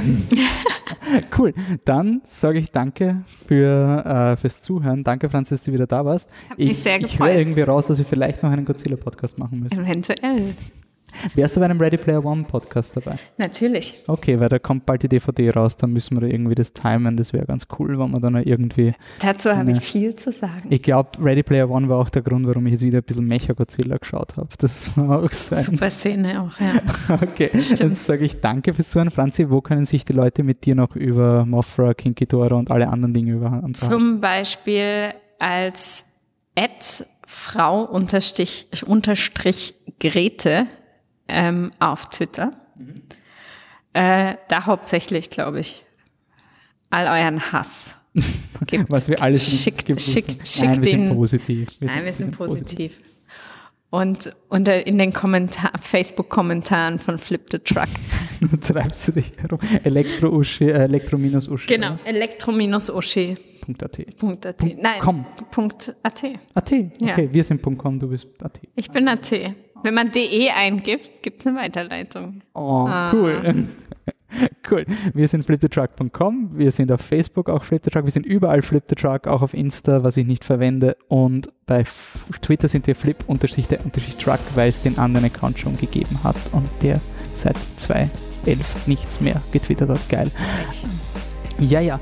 Dann sage ich danke fürs Zuhören. Im nächsten Podcast geht es zur Sache mit Ant-Man 303. Ähm, dann kommt noch Mission Impossible, Fallout und ähm, vielleicht schaffe ich Mamma Mia 2. Er interessiert mich einfach. Er hat Erfolg. Ich will schauen, warum. Na gut, dann bis zum nächsten Mal. Danke. Ciao.